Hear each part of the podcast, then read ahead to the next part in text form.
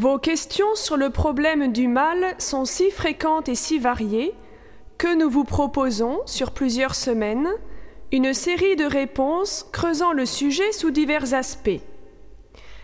Elles seront toutes traitées par M.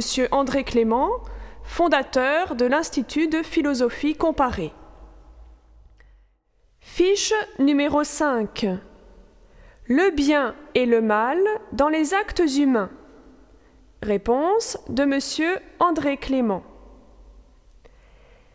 Les actes humains sont ceux que nous choisissons librement, consécutifs à un jugement de conscience, et qui, de ce fait, sont louables s'ils sont bons ou blâmables s'ils sont mauvais.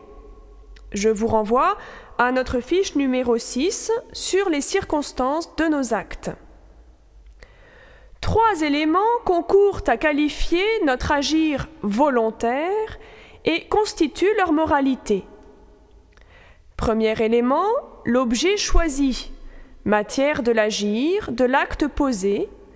Il est le bien choisi délibérément par notre volonté. La raison, avant même de le proposer à la volonté, la juger conforme ou non au bien véritable. Par exemple, aller à la messe ou faire l'aumône est en soi un acte louable. Menacer pour s'emparer du bien d'autrui est un acte blâmable. Deuxième élément, la fin poursuivie, l'intention. C'est le secret de la décision de la volonté et qualifie moralement l'acte posé en fonction de la fin. La fin est première dans notre intention lorsqu'on agit et concerne l'exécution concrète de l'acte posé.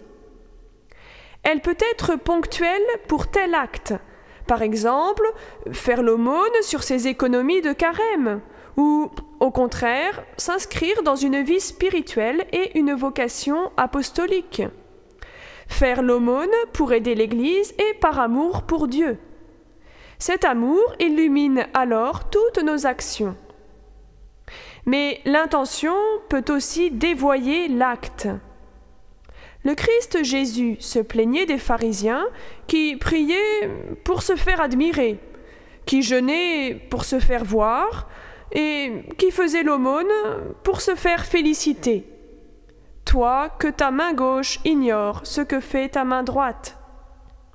Une mauvaise intention, comme se faire admirer ou la vaine gloire, rendra mauvais un acte, comme faire l'aumône, aller à la messe, qui est de soi très bon.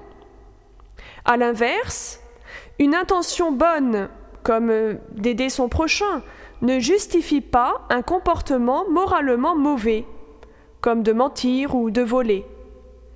La fin ne justifie jamais n'importe quel moyen. Troisième élément qui qualifie notre agir volontaire, les circonstances. Elles sont l'objet de notre fiche numéro 6. Leur importance est capitale. Capitale vient de caput la tête, car elles confèrent en les aggravant ou en les diminuant la bonté et la malice morale d'un acte humain, voler un œuf ou un bœuf. Elle souligne aussi le degré de responsabilité de celui qui agit. Un mariage est nul s'il est contracté par violence. Une action en elle-même mauvaise, comme l'avortement, ne peut être qualifiée de bonne par quelque circonstance que ce soit, de détresse, de viol, de trisomie 21, etc. Seul un saint directeur spirituel peut aider au discernement des circonstances difficiles.